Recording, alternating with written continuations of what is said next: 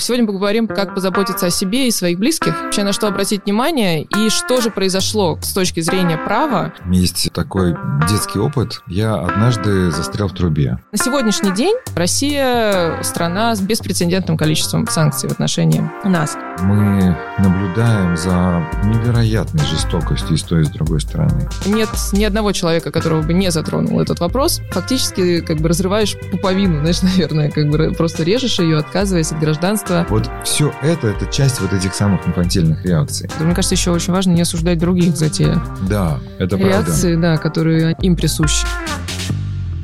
Дорогие друзья, Всем добрый день. Мы в очередной раз с вами встречаемся. Сегодня поговорим об интересных темах. С вами я, Андреева Юлия, юрист, адвокат, партнер практики частных клиентов адвокатского бюро СНК «Вертикаль». И с нами, как всегда, Владимир Дашевский, кандидат психологических наук, семейный психотерапевт, коуч, телеведущий и мой прекрасный собеседник по всем нашим выпускам. Привет, Володя. Привет, Юль. Сегодня у нас будет крайне интересная и актуальная тема.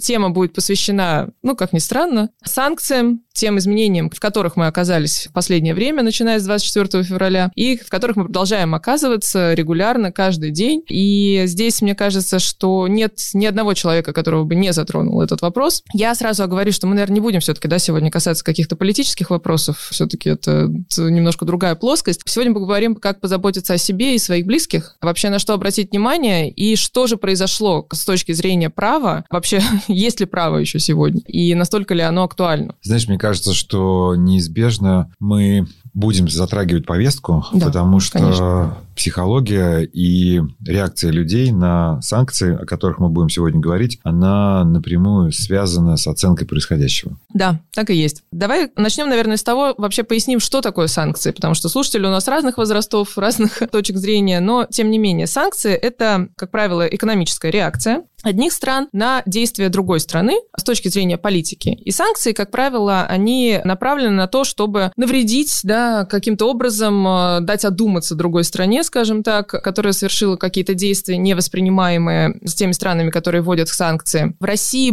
есть также закон, который регулирует введение санкций. Это закон о специальных экономических мерах. У нас санкции принимаются президентом, есть определенная процедура принятия их, но, тем не менее, перечень итоговый, он утверждается правительством Российской Федерации. А на сегодняшний день, к 7 марта, точнее, к 7 марта, но я думаю, что уже и на сегодняшний день, и, само собой, поскольку были введены новые пакеты, Россия страна с беспрецедентным количеством санкций в отношении нас. И было несколько пакетов. То есть первый пакет у нас был сразу же после признания ДНР и ЛНР. У нас США, Великобритания, Австралия, Канада, Япония, Евросоюз ввели санкции. Это был еще такой первый, знаешь, этап, когда все с интересом и неожиданностью, шо шоком, ладно, будем называть вещи своими именами, восприняли эту ситуацию. Второй пакет. Евросоюз ввел санкции, затрагивающие финансовый, энергетический, транспортный, технологический сектор, а также визовую политику. Украина отозвала банковскую лицензию и ликвидировала международный резервный банк. Потом был третий пакет санкций с 9 марта по 14 апреля и четвертый пакет санкций с 15 апреля по настоящий момент. Санкции, они касаются не только государства, не только да, какие-то экономические процессы, которые происходят в целом у скажем так, крупных объектов, э, субъектов э, политики, но и простых граждан. Я думаю, что большая часть населения, естественно, реагировала, наверное, с таким неперед... Э, удивлением, да, я не знаю, какие слова подбирать для, для этих эмоций, но тем не менее, когда начали уходить производители, да, каких-то привычных товаров потребления mm-hmm. из страны, и вот тут, мне кажется, только в этот момент начало происходить такое осознание вообще того, что происходит на уровне санкций. И другая часть населения, естественно, реагировала на визовые ограничения, на валютные ограничения, на... Но это уже пошли контрсанкции, да, mm-hmm. в рамках э, Российской Федерации. Потому что Россия тоже начала, естественно, реагировать на то, чтобы ограничить вывод валюты с территории Российской Федерации. И, в принципе, все первые пакеты, которые шли контрсанкций, они как раз касались этих вопросов, чтобы ограничить э, вывод денежных средств со счетов и не дать воспользоваться теми зарубежными счетами, которые были у наших граждан в других странах. Особенно в недружественных странах. Что здесь важно тоже было учитывать, то что у нас не сразу, но впоследствии появился перечень 49 недружественных стран, то есть стран, которые совершают недружественные действия. И вокруг вот этих стран уже формировались ограничения, которые были у нас внутри страны. Я не знаю, может быть, ты слышал или нет, например, про сделки с недвижимостью. Да-да-да. Да, была очень такая, знаешь, тема а, интересная, потому что у нас, ну, в принципе, среди наших клиентов, среди жителей мегаполисов, очень много людей, у которых есть второе гражданство. Как правило, это гражданство наиболее популярное, это Кипр и страны Евросоюза, ВНЖ, да, получение, соответственно, Великобритания и другие страны, которые входили в этот перечень недружественных государств. И появилась информация, что Росреестр просит, ну, не просит, а настоятельно рекомендует и даже, скажу, ограничивает регистрацию сделок, угу. если нету фразы в договоре, ну, в договоре о переходе прав, да, купли-продажи, дарения, там, неважно, о том, что стороны настоящим заверяют и гарантируют, что они не являются гражданами а, недружественных государств, и поэтому сделка может быть проведена. И понимаешь, получается, что человек, э, который собирается совершить сделку, он должен подписаться по тем, что у него нет этого гражданства. И, а что касается Москва-Сити, в котором как бы куча апартаментов, которые зарегистрированы на офшорные компании, и там, ну, это 80%, наверное, всего блока недвижимости, а просто сделки встали. И тут начали трясти всех, потому что был неправильно трактован указ Росреестром президента, в котором было сказано о том, что было ограничение только на те сделки, где только это гражданство ага. есть у лица. А они как бы решили вообще всех блокировать. То есть и начали хвататься за голову как бы. А потом в итоге Росреестр опомнился, и спустя там, знаешь, полторы недели ага. вот этого шока уже выдал пояснение, что нет, мы рассматриваем граждан Российской Федерации, как оно и есть по закону, только как граждан Российской Федерации, и не более того. То есть неважно, не, если у тебя там вид на жительство, либо да. второе гражданство, ты можешь совершенно спокойно вот свой участок в Подмосковье или квартиру можешь продать. Да, и ничего тебе за это не будет. И не нужно делать там специальную комиссию создавать. Да, и кроме того, впоследствии было послабление, то есть если здесь еще в этот момент да, действовало правило, что ты не можешь продавать не резиденту из недружественной угу. страны, то сейчас уже разрешили как бы продавать. Уже резидент. Уже и не резидентам, да, можно в том числе продавать эти ну. Может быть, немногим из них нужно. Вот что факт, то факт. Я сейчас очень часто сталкиваюсь с анализом и консультированием по вопросам отказа от российского гражданства, да, и это сложная дилемма для тех, кто к нам обращается. С точки зрения, даже, знаешь, не всегда как бы, ну, в первую очередь там, наверное, стоит и материальная выгода, да, вообще, это, в принципе, вопросы выгоды того, что стоит или не стоит, какие последствия будут для меня, как я смогу ли я потом обратно, да, получить, отказавшись от этого гражданства, там, в отношении своих детей. Естественно, встают эти вопросы в отношении отношении своей семьи. Но второе, это, само собой, как бы вопрос гражданства не был формальным, с одной стороны. С другой стороны, это такие глубинные эмоциональные чувства. Это правда. Когда ты фактически как бы разрываешь пуповину, знаешь, наверное, как бы просто режешь ее, отказываясь от гражданства России, где у тебя семья, родственники. И когда ты переезжаешь без отказа от гражданства, ну, это как бы вроде как у тебя всегда есть вот этот вот путь, да, там того, что ты вернешься, тебя здесь примут как своего. А вот этот момент как бы на них давит психологически, они не все готовы к этому. Мне кажется, это может быть темой отдельного подкаста. Ну да, на самом деле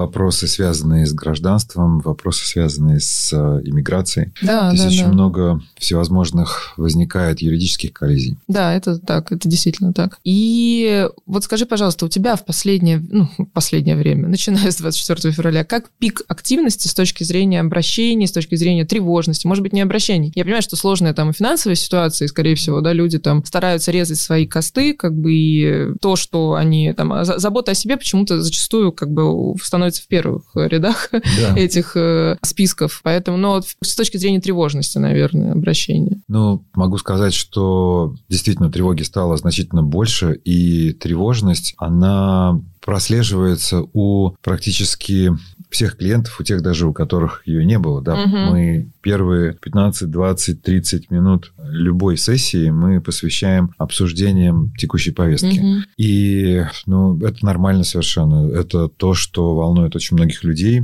и то, мимо чего просто не, ну, нельзя пройти. Угу. И крайне редко бывает, когда я работаю, например, с жителями из других государств, когда... Онлайн ты имеешь в виду? Да, онлайн. Угу. Когда происходит, э, ну, просто обычная терапевтическая сессия. И, ты знаешь, для меня это какой-то такой вот бальзам а, на сердце, когда можно просто поработать и заняться да, да, да, вот да. обычными, обычными психологическими проблемами, психическими травмами, в общем, которые у, у многих людей есть. Поэтому это объективно. Причем, знаешь, вот парадоксально интересное такое, такое наблюдение, вот как во время пандемии многие люди с обсессивно-компульсивным расстройством чувствовали себя неплохо. Ну, они, да, те, которые руки. всегда мыли руки, да, и тут вдруг весь мир стал мыть руки. Так вот, сейчас некоторые люди с тревожно-депрессивным расстройством, они тоже чувствуют себя неплохо. Очень комфортно, да, я бы сказала. Потому что весь мир тревожится. Да, да, да. Весь мир и мы в том числе, мы сейчас находимся в каком-то таком, знаешь, очень странном состоянии, которое, вот я бы описал, знаешь, как есть э, такой э, детский опыт. Я однажды застрял в трубе. Мы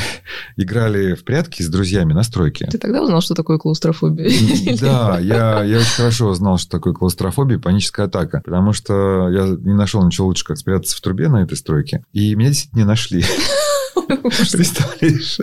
Меня не нашли, там уже стало темно, и они стали я, я очень рада, что я знаю, что эта история закончилась хорошо. Да, я здесь сижу, все, слава богу. И я, когда туда забрался, я не смог ни вперед, ни назад э, двинуться. Мне стало очень страшно, я запаниковал. А когда ты паникуешь, у тебя... Ты, ты как бы увеличиваешь размеры. размеры да. да, и меня расперло там, я не мог ни вперед, ни назад. Мне было там лет 10-11. И этот ужас. Вот, вот у меня было плюс-минус то же самое 24 февраля. Вот как вот такое же ощущение. Володь, 24 февраля мы вернемся. Да, Расскажи, пожалуйста, чем закончилась эта я, я расскажу тебе. Я по, прошло несколько буквально там минут, я понял, что меня никто не спасет и мне нужно выбираться. И я каким-то, вот знаешь, ну, на каком-то там глубинном уровне, видимо, понял, что нужно делать. Я начал очень медленно дышать и очень медленно и редко. И я успокоился. Угу. Успокоился настолько, насколько это было возможно ну, да, внутри да, трубы. Да, да, да, да. Я начал ползти, буквально вот по сантиметрам, как-то раскачивая тело, извиваясь. Вот так вот я продвигался по 5 сантиметров. И, ну, я не знаю, сколько мне там понадобилось времени, но я за полчаса, может быть, я выполз из этой самой трубы. И вот мы сейчас в трубе, мы ползем, и мы очень медленно и спокойно пытаемся дышать. Но угу. это не значит, что нам хорошо, это не значит, что мы, а, мы проживаем сейчас вот в такой хронический стресс, да, и это то, что испытывают мои клиенты, отвечая на твой вопрос, приходя угу. ко мне, угу. да, и поэтому мы занимаемся тем, что мы вот его осознаем, мы его пытаемся валидировать, мы пытаемся осознать то, что происходит с телом, то, что можно с этим делать. Ну, в общем, вот как-то так. Угу. Слушай, интересно. А ты сам, вот э, как... Ну, знаешь, это всегда вот вопрос, да, помогают ли специалисты сами себе? Вот если говорить про адвокатов, юристов, э, ну, юристов будем в общем да. словами говорить, то зачастую это не очень хорошая идея самого себя защищать э, в судебных процессах, О, да. потому что там куча эмоций, и там профессионализм он как-то уходит на второй план как бы да. зачастую. Я знала очень многих адвокатов по семейным делам, которые там вот дело о разводе, как бы у них вели их друзья всегда, как бы это... И, и лучше даже, когда не друзья, а кто-то вообще со стороны. Вот, но что касается психотерапевтов, я думаю, что это тоже будет такой вопрос у обывателей, знаешь. Считается то, что вы способны себе помочь оперативнее, лучше, или же это сложно всегда сделать? Ну, это такой миф, который меня очень забавляет, потому что ну, в таком случае ну, хирурги могли ну, бы себя оперировать. Но это тяжело технически сделать. Это и технически тяжело, это и невозможно с точки зрения боли, которую ты испытываешь, и тебе нужен другой для того, чтобы ее отрефлексировать и, и осознать. Вот у нас есть э, психотерапевтический чат, где угу ну, так, так называемая интервизорская группа, где мы обсуждаем разные кейсы и угу. делимся, может быть, какими-то новыми исследованиями, текстами. Так, в общем, а, ну, там один мат в основном стоит сейчас. Последние дни, Ну да, потому что люди делятся чем-то, что происходит. Там ну, публикуются, например, какие-то запросы от людей, которым нужна помощь, да, вот на там условиях пробона, и там описываются кейсы, которые сейчас происходят повсюду, и ну, там очень, конечно, тяжело. Но а, запросов к психологам стало значительно больше. А, ну, вот при, причем а, их в разы стало больше, угу. но запросов в основном волонтерских, либо крайне низкобюджетных, да, и, и как правило, это кризисное консультирование, угу. это не психотерапия. Ну да, Потому это здесь сейчас, и сейчас ситуативно. Да, здесь и сейчас ситуативно то, что а, можно сделать быстро и для того, чтобы человека вывести из острого шока, для того, чтобы помочь справиться с, с последствиями травмы, которую он проживает прямо сейчас. То, что касается моей практики, да, у меня, э, я не могу сказать, что ее стало меньше, но она перераспределилась, потому что огромное количество клиентов отрезалось, опять же, в связи с санкциями, поскольку стало сложно организовывать эти финансовые потоки Ой, это да. из-за границы. Угу. Сейчас проблема решается. То есть хорошая новость Расскажешь потом. Ну, да, ты знаешь, но, в общем, это меня меньше всего волнует, потому что, ну, я уверен, что люди найдут какой-то способ для того, чтобы сделать это законными способами, но, тем не менее, продолжит работу. Да? И, и терапевты, очень многие, несмотря на то, что у клиентов не было возможности совершать платежи, они работали отсроченно, либо бесплатно, зная, что потом ну, ситуация восстановится. Ну, в общем, это количество ушло, да, ушли действительно люди, как ты и сказала, которые потеряют доход, теряют работу и не могут себе это просто угу, позволить. Угу. Но приходят новые, да, и они появляются появляются. И, в общем, я думаю, что косты начнут резать чуть-чуть позже. То есть сейчас пока что ну, вот, да, еще э, вот этот такого. процесс осознания, угу. он происходит сейчас, и мы еще летим, мы еще в трубе, мы еще даже не, не упали, мы еще не столкнулись. Вот, возможно, у этой трубы есть повороты. Нам кажется, что там вот, ну, вот это вот окно, там свет, но, может быть, это всего лишь вот белая краска. Слушай, да, интересно. Но у нас с точки зрения запросов, ты знаешь, да, вот всегда, что в пандемию, да, которая нас, мне кажется, так слегка подготовила к этим процессам, ну, в какой-то степени так, неопределенности, каким-то изменениям, да, которые происходят и не зависят от тебя, как бы кто знал, что мы вообще можем сидеть дома, изолированные. И э, мне кажется, что тогда возросло большое количество запросов таких, знаешь, когда, ой, Юль, скажите, пожалуйста, да, там срочно позвоните, э, вот буквально две минуты, то проконсультируйте, вот, вот это, вот это, вот это, это значит то-то, то-то. И да, и ты вроде бы как бы выполняешь работу, но у тебя все вот в такой турбулентности, это в хаотичности, да, происходит, и ты, естественно, не будешь выставлять клиенту как бы еще, знаешь, вот за это консультирование, как бы понятно, что все мы в таком хаосе находимся, но в то же время время и, и хочется как бы полноценной работы. А другой аспект был, он касался, знаешь, того, что ты весь день сидишь, анализируешь документ, готовишь заключение клиенту по какому-то вопросу, а вечером принимается изменение этому указу, и ты понимаешь, что, в принципе, все то, что у тебя было написано ранее, оно уже не столь актуально а на сегодняшний день. И ты знаешь, еще тоже хотела спросить твое мнение. А мне кажется, что все эти изменения, они, вот, знаешь, на разных людях понятно, что отражается, ну, как ты говоришь, то, да. что с повышенной тревожностью, да, люди, то, что они сейчас могут чувствовать себя комфортно. Но у меня уже несколько клиентов говорили... Нет же, боже упаси, не, я не, не хочу, чтобы ты так подумал. Нет, конечно же, некомфортно. Нет, нет просто они, они сейчас находятся в среде, где все понимают, что с да, ними да, происходит происходит. Да, да, да. Ну, Скорее так. Ну, это же какая-то степень комфорта. Ну, ну я, да. да, условно, да, я понимаю что прекрасно, что все сейчас не, не в комфорте. Но тем не менее, то есть, знаешь, у меня клиенты говорят, слушайте, вы знаете, вот я я никогда не загадывал на много лет вперед. Для меня это всегда была такая проблема. Mm-hmm. То есть у меня есть товарищи, друзья, которые могут там на 10, на 15 лет спланировать. Я не из этих. Вот мне надо здесь и сейчас. И сейчас, вот в это время, я себя чувствую как бы как раз комфортно. Я понимаю, что я ничего, и никто ничего не может загадать, поэтому я вот как рыба в воде относительно, если брать вот все обстоятельства вместе. И мне кажется, что действительно, то есть, знаешь, есть люди, которые привыкли долгосрочно планировать, и для них это прям пунктик, да, и да. они всегда так делали. Сейчас, мне кажется, у них, конечно, состояние шока. Угу.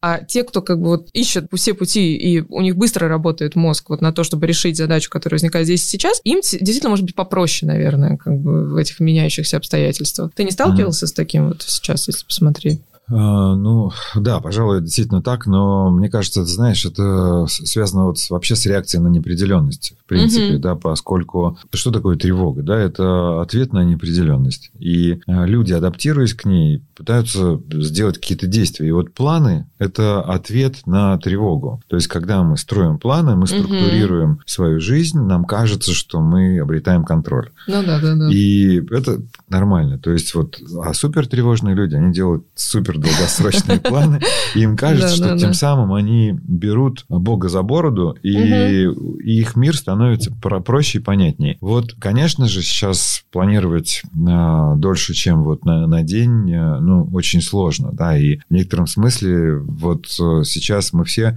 оказались э, в сообществе анонимных людей, потому что вот, ну, в сообществе, например, анонимных алкоголиков у них есть э, правила только сегодня, то есть они не пьют только сегодня. Вот эти 24 часа. То приходит человек, и ему очень страшно, он не хочет вот бросать ну, да, пить да, на всю да, жизнь. Да, Ему да. говорят, да не, брось ты. Только Тебе нужно сегодня. только сегодня не да, пить. Да, да. да, и становится значительно проще. Вот мы живем только сегодня, сейчас, да, мы можем точно знать, что мы будем, ну, например, ну, и даже не очень точно, но мы предполагаем, что мы пообедаем сегодня, что у нас будут какие-то встречи, мы знали с тобой, что мы приедем сегодня на запись подкаста и так далее. И это очень помогает. То есть, опять же, знаешь, у меня очень много как-то ассоциаций по поводу этого вопроса. Я вспоминаю и Виктора Франкла, который говорил о том, что, ну, знаешь, те, кто думал, что это закончится быстро, они умерли первыми, те, кто думал, что это никогда не закончится, они умерли вторыми, те, кто просто делал свою работу каждый день, который занимался не работу даже, а вот те занятия обычные, простые действия а, каждый день, то они выжили. И вот мы сейчас все пытаемся делать вот эту простые какие-то действия, понятные, видимые вот в ближайшей перспективе. Ну, мне кажется, знаешь, это вот хороший совет и рекомендация, потому что действительно, если погружаться как бы глубоко вот в планирование, в то, что ты не можешь планировать, ну, так себя загоняешь. Вот эта фраза Виктора Франкла, да, она у меня, знаешь, просто даже как принтскрин лежит в телефоне, я ее периодически открываю и думаю, что не зря, не зря, не зря я делаю всю эту рутину, работу и а, Дышим, отвлекаешься. Да, да, да, да, да. Но мы за тобой затронули тему ограничений, связанных э, с перемещением денежных средств. Mm-hmm. А, да, наверное, как бы, ну, стоит упомянуть, я думаю, что уже многие прочитали об этом, да, что у нас сейчас не, нельзя вывозить, например, наличную валюту. Раньше было, раньше, в рамках этого последних полутора месяцев сначала можно было вывозить не более 5 тысяч долларов и переводить своим родственникам не более 5 тысяч долларов. Потом это ограничили 10 тысячами долларов, либо эквивалентом. И у нас э, есть некоторые ограничения. То есть, допустим, свои обязательства зарубежным контрагентам, да, мы можем выполнять с рублевого счета, соответственно, в ту сумму, которую нам надо в долларах, перевести на их же рублевый счет, да, то есть если у нас там есть кредитор, у него uh-huh. должен быть открыть рублевый uh-huh. счет, и мы ту сумму обязательств, которая у нас была, допустим, в долларах, мы должны ее в рублях как бы перевести uh-huh. контрагенту. Но в нашей практике пока что Но не, не было... более 10 тысяч долларов. Да, да, да. То есть, если у нас обязательства, но я, я, я понимаю, то есть, но если у контрагента рублевый счет. Угу. Да, да, да, ну, рублевый. Нет, там мы можем больше 10 тысяч долларов а, исполнить. Да. То есть, мы родственникам можем? Родственникам, да, своим. А, как, себе и себе. Можем? Себе тоже мы не более 10 тысяч себе долларов. на счет в зарубежный. Другом, зарубежном. Угу. Да, да. И знаешь, сначала, ну, как у нас получилось? То, что у нас выпускались указы, выпускались, выходили указы, принимались указы. И, ну, кратко, да, там основные правила, которые устанавливаются. Естественно, все затем ждут разъяснения разъяснений. Разъяснение давал Центральный банк. Ну и вот позже мы получали разъяснение, потому что в том виде, в котором вышел указ, сначала все думали, да, как бы анализировали его и понимали, что сформулировано таким образом ограничение, что даже, например, российские резиденты, граждане Российской Федерации, все без исключения, они являются валютными резидентами Российской Федерации. Налоговыми не всегда, для mm-hmm. этого надо прожить больше 183 дней, да, mm-hmm. а валютными все считаются граждане Российской Федерации априори, если у тебя есть гражданство. И вот те, кто, обладая российским гражданством, трудится, допустим, где-нибудь за рубежом, либо получает зарплату от э, компании, которая зарегистрирована в недружественном государстве, государстве, у них, получается, стоял запрет, в принципе, на зачисление mm. денежных средств на свой зарубежный счет. И тут все как бы не понимали вообще, как действовать. То есть там зарплата должна приходить, по идее, это незаконная валютная операция, а не за незаконную валютную операцию штраф от 75 до 100% от суммы этого зачисления. И потом уже вышло разъяснение дополнительное Центробанка, которое сказало, что это не распространяется на эти зачисления. Плюс, что люди могут со своего зарубежного счета оплачивать, ну, текущие, да, там, свои потребности, ну, как жили, так и жили, да, как бы по сути. То есть mm. и аренду, и покупки, и коммунальные услуги, и лечение, обучение. В этом плане ограничений не было. Но именно с точки зрения зачисления туда денег, ограничения встали как бы. И это, конечно, добавляло сложностей. Ну и потом пошли запреты да, на использование визы, мастер-карты. Ну, со стороны этих компаний, да, как бы именно ограничения на те карты, которые были выданы в Российской Федерации. Да. И на прошлой Тем неделе... более они были выданы еще, может быть, какими-то банками, которые находятся под да, санкциями. под санкциями, да, да, да, конечно. И еще на прошлой неделе появилась тоже новость э, не могу пока что до конца сказать о законности. Все выглядит вполне себе законно. Да? Например, Банк Киргизии а, предложил, как звучало в новостях, я расскажу, а, что он предлагал через представительство на территории Российской Федерации оформить заявление, карту на выдачу российскому гражданину, и затем ему якобы курьер привозил в течение 5-7 дней эту карту. Это Visa Gold, э, годовое обслуживание стоило 17 500 рублей, но зато ты получал платежную карту, которую ты мог использовать как за границей, так и оплачивая все да, необходимые сервисы, где не принимались российских банков э, карты, визы и мастер-карты. И, правда, банк Киргизии поспешил очень быстро, а, чтобы не попасть под санкции, видимо, дать ответ о том, что через представителя вы не можете получить оригинал этой карты, вы должны лично явиться в банк, что банк проводит э, полную проверку вашей личности, что это не запрещено законом, что они выдают тогда карты. Но вот осталось, знаешь, под вопросом, все-таки надо являться лично или uh-huh. тебе могут привести эту карту. Но, само собой, люди ищут варианты. Ну, люди да. ищут варианты, законные, естественно, варианты, потому что у нас у многих клиентов э, встали, знаешь, процессы по оплате обязательств перед зарубежными контрагентами. Ну, да. ну, условно, даже понятно, что мы всегда работаем на международном уровне. У наших многих клиентов есть и недвижимость, и какие-то компании за границей. И там есть э, те, скажем так, субподрядчики, которых мы привлекаем, с которыми мы всегда работаем, там, администраторы, знаешь, которые занимаются компанией, а, либо юристы, да, самое простое, которые занимаются и знают своей юрисдикции, знают эту юрисдикцию хорошо. Ну и зачастую это, естественно, юрисдикция недружественных государств. И там остались неоплаченные счета. И ты знаешь, ну, здесь, конечно, вопрос вот просто человеческого подхода, да, потому что понятно, что очень много компаний э, юридических на самом деле отказались вообще работать с российскими гражданами. Mm-hmm. Эти новости появлялись каждый день, что те или иные компании поставили запрет на представление интересов российских клиентов. Есть компании, в том числе наши партнеры, э, и мы их очень глубоко уважаем, потому что они сразу заявили с первых mm-hmm. дней, что э, юристы это, в принципе, те же врачи, и мы не имеем права с этической точки зрения да, там, прекратить из-за национальности а, обслуживание клиентов того или иного государства. Поэтому все в том же темпе продолжают оказывать э, услуги. Но есть, да, те, кто и поставил блок. Но те, с которыми мы сотрудничали, они, например, я помню очень хорошую фразу, там, знаешь, э, одних итальянских юристов, которые нам сказали, что, поверьте, мы выживем без этих перечислений, поэтому давайте мы просто отложим это на какое-то mm-hmm. время. Mm-hmm. И они продолжают быть с нами на связи, они продолжают консультировать. И, ну, это, знаешь, это, в принципе, компании с большим именем, а, вот, поэтому мы им очень благодарны. Но ситуация сложная, потому что, знаешь, копящиеся долги, конечно. А, да, они, конечно, не вызывают радости особой. И я слышал еще, знаешь, э, вот вплоть до того, что начинает развиваться карточный туризм. Угу. То есть люди едут в какие-то ближайшие страны, будь то Казахстан, Киргизия, Турция, Армения, и да, Армения, да, да, да, открывают да. там счета, получают на законных основаниях карты и таким образом могут выполнять свои обязательства. Да, слушай, ты знаешь, я тоже как раз воспользуюсь случаем, обязательно сообщу о том, что после открытия зарубежного счета российские граждане должны отчитаться в налоговую в течение там месячного срока, если я не ошибаюсь, но, в общем, не так много времени, mm. о том, что вы, в принципе, открыли этот счет, и потом впоследствии э, ежегодно, пока он существует, пока он не закрыт, предоставлять отчет о движении денежных средств по этому счету. Если движение не превысило 600 тысяч рублей, то тогда отчет не нужен. И если у нас с этой страной налажен автообмен информацией налоговой, mm-hmm. то тоже не нужно предоставлять отчет. Но с этим пунктом поосторожнее, потому что мы не знаем, что вообще будет происходить в этом году с автообменом, потому что, ну, автообмен – это, знаешь, э, такая система огромная между налоговыми всех государств, которые подписали соглашение, когда там в сентябре, как правило, выгружается весь объем данных о mm-hmm гражданах этой страны, как бы о, об их счетах, о движении этих денежных средств на их счетах. И у нас с рядом стран, с большим количеством стран, был подписан этот автообмен. А сейчас, мне кажется, что по многим будут проблемы. С учетом того, что, например, с Арменией у нас, скорее всего, подписан этот автообмен, но по тому объему и количеству да, счетов, которые были открыты за последний э, месяц, э, я просто думаю, что это будет э, очень большой объем работы э, у налоговой, и поэтому лучше не рисковать и самим предоставлять эти отчеты о движении денежных денежных средств, чтобы потом mm-hmm. не было вопросов. Отчеты предоставляются до 1 июня ежегодно. Да тогда, я, знаешь, тоже слышала, ну, у меня есть и знакомые, которые а, даже не в силу своих политических взглядов, да, были вынуждены там поехать э, в страны, но, тем не менее, просто из-за бизнеса, потому что необходимо было решить как раз эти вопросы да. оплаты и организации всех а, процессов, и вариантов не было. Но про Грузию, мне кажется, даже в первые дни, знаешь, слышала, что порядка 25 тысяч человек, по-моему, приехало. Ну да, ну туда, в общем, был очень большой поток и после 2014 года.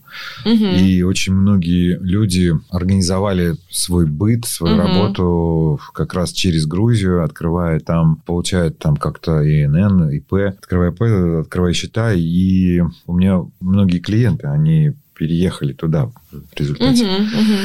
Но ты знаешь, вот мне кажется, что это действительно очень важное дополнение по поводу законности подобных операций, подобных счетов. И мне кажется, что важно, чтобы люди знали о том, что им грозит за, да. Да, за открытие подобных счетов и как, собственно, происходит это по законам Российской Федерации. Ты знаешь, вот мне хотелось бы в, в разрезе обсуждения санкций поговорить о о реакции на санкции вообще вот у граждан угу. нашего государства, поскольку, ну, все-таки то, что ты описала, да, вот э, давая определение санкциям, мне кажется, многим людям не, не совсем понятно, да, поскольку я сталкиваюсь с этим достаточно часто, когда люди на санкции обижаются, да, вот они, у них возникает... Почему я должен страдать, да, да? то есть пусть должен... там что-то я, происходит. Я же хороший, да, я же, я, же, я же законопослушный, я же вообще, там, не знаю, люблю Apple, да, или... или, Пользовался всегда их услугами, был постоянным клиентом. Был постоянным клиентом. Или, а, знаешь, я там не знаю, я, я не голосовал, например, да, на да, выборах, да, да, а почему да, я да. должен страдать? И, и вот, или же, знаешь, тоже такая реакция, когда люди думают, что тем самым, вот вводя санкции, Запад пытается надавить на гражданское общество в России для того, чтобы гражданское общество вышло на да, улицу да, и да. там что-то угу. делало. На самом деле это совершенно не так, и смысл санкций абсолютно не в этом. Смысл санкций абсолютно с тобой согласен в том, чтобы максимально навредить экономике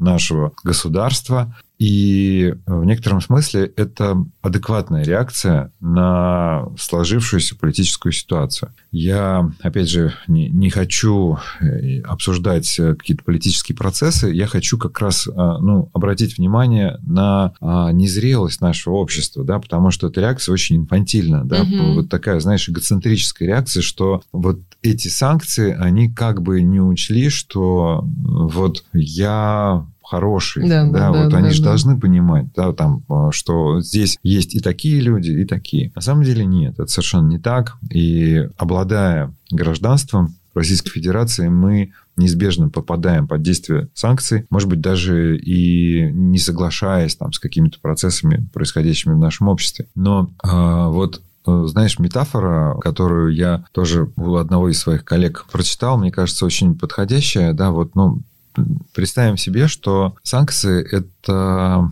ну вот по аналогии с э, медициной, да, это такая вот, это такое лекарство, да, очень угу. сильное лекарство, очень жесткое лекарство, ну, например, там химиотерапия, да, или радиоволновая терапия. Угу.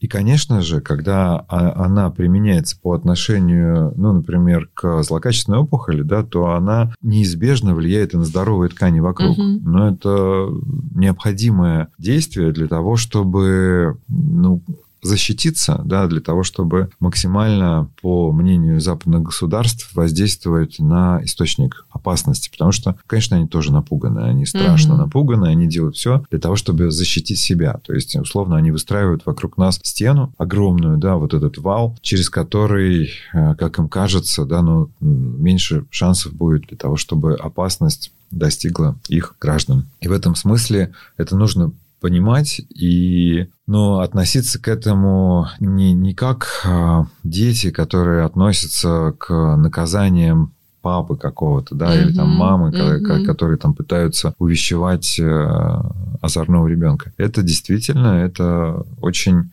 жесткий ответ, и, и последствия этого ответа, они будут продолжаться с каждым месяцем, я думаю, что они будут усиливаться. Да, да, все так и есть, э, и здорово, что ты сделал эту ремарку, потому что это действительно такая есть история, да, что я, я хороший, а они все вот обижают нас. А есть еще другая такая гипер трофированная реакция, как «ну и что, они себе хуже сделают?» Вот это такая вот...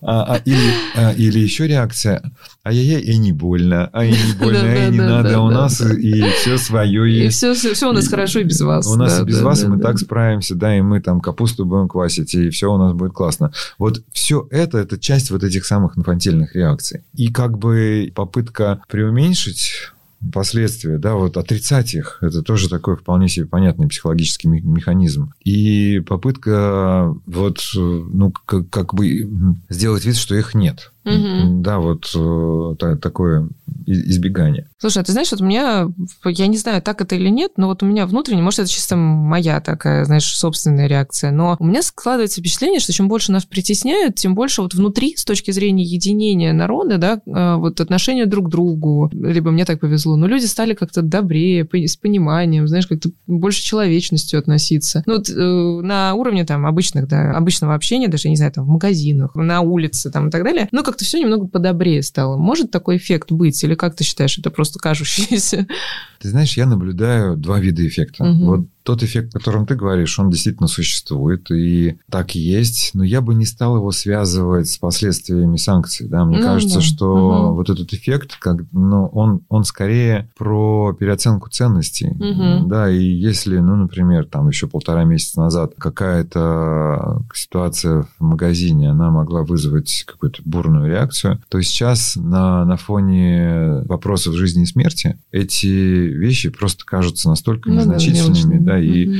у людей изменился масштаб, угу. да, и за счет этого они относятся друг к другу, может быть, более бережно, внимательно, вежливо и так далее. Но есть и другой угу. аспект, скажем, прямо противоположный, поскольку мир очень поляризован, да, и поляризована ситуация политическая, да, раздел происходит по семьям, потому что кто-то да, да, да. кто-то за, кто-то против, люди перестают разговаривать друг с другом, вычеркивают из общения, да, друзья не общаются друг с другом, вот перестают, вот они как, как бы замирают угу. на время для того, чтобы не столкнуться с позицией, не да, схожей да, с да, тобой, да. да, и это тоже происходит. И во всем мире так. И вот эта вот поляризация, она еще приводит к, к еще к одному эффекту. Поскольку мы каждый день читаем новости вот э, в месте проведения специальной этой военной операции, и мы наблюдаем за невероятной жестокостью и с той, и с другой стороны. И у людей возникает неизбежно ответная реакция и у тех, и у других. Ну да, это здесь невозможно оставаться равнодушным. Невозможно, mm-hmm. да. И это, это, это очень сильные чувства, это невероятно сильные чувства. Это, это ненависть, это желание мстить,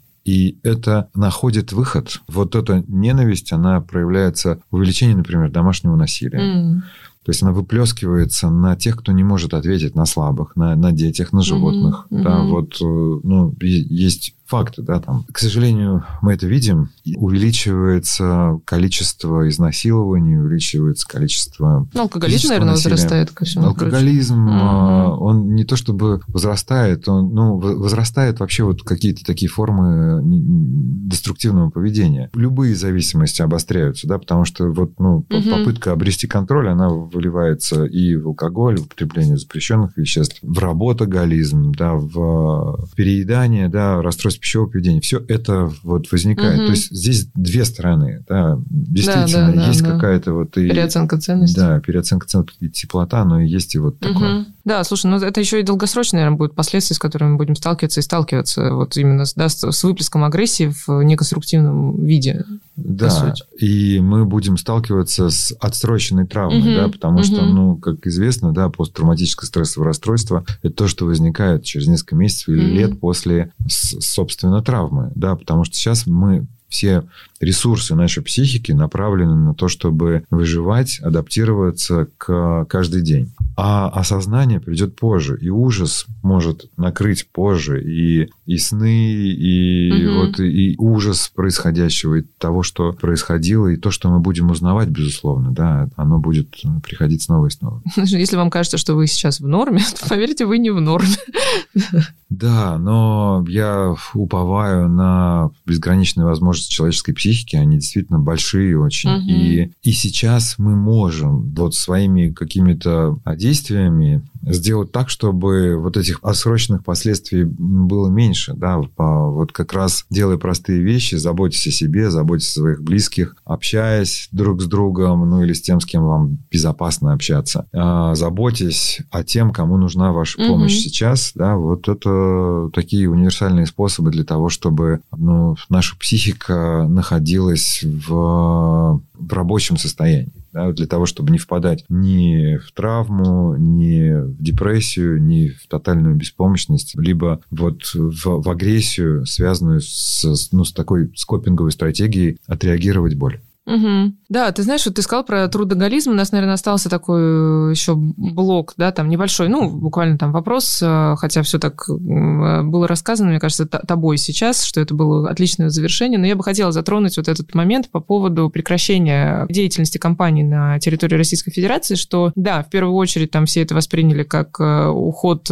тех товаров, да, которые мы привыкли потреблять с нашего рынка, но второй момент, который более важный, чем этот, это, конечно же, сокращение количества рабочих мест и вообще, в принципе, сокращение штата и работников, которые трудились э, в этих компаниях. И мы прекрасно понимаем, что сейчас уровень ну, безработицы или вообще, в принципе, количество людей, которые остались без работы, возросло колоссально. И есть кажущаяся да, страна, что ну, многие компании просто приостановили деятельность mm-hmm. на территории Российской Федерации, что люди вроде бы как и числятся в этом штате. И тут важно отметить э, такой момент, что ну, многие просто ставили в плюс компаниям, которые приостановили свою деятельность, что они продолжают выплачивать там две трети от зарплаты. Угу. Какие они молодцы. Но по сути это э, правило поведения работодателя при простое. То есть э, здесь есть налицо простой не по вине работодателя, это здесь как трактовать, да, как бы здесь можно его оценить как по вине работодателя, потому что это их собственное решение, либо как э, простой по причинам, не зависящим от работодателя и работника. И в том и другом случае они оплачиваются в размере двух третей там, от оклада. Есть еще момент, связанный там, с сокращением штата, да, то есть работодатель может начать процедуру сокращения и может ее остановить в любой момент, пока сотрудник там не был уволен. И приостановка а, деятельности работодателя, она в принципе никак не урегулирована у нас в Трудовом кодексе, ну нет такого понятия. Эта информация не вносится там в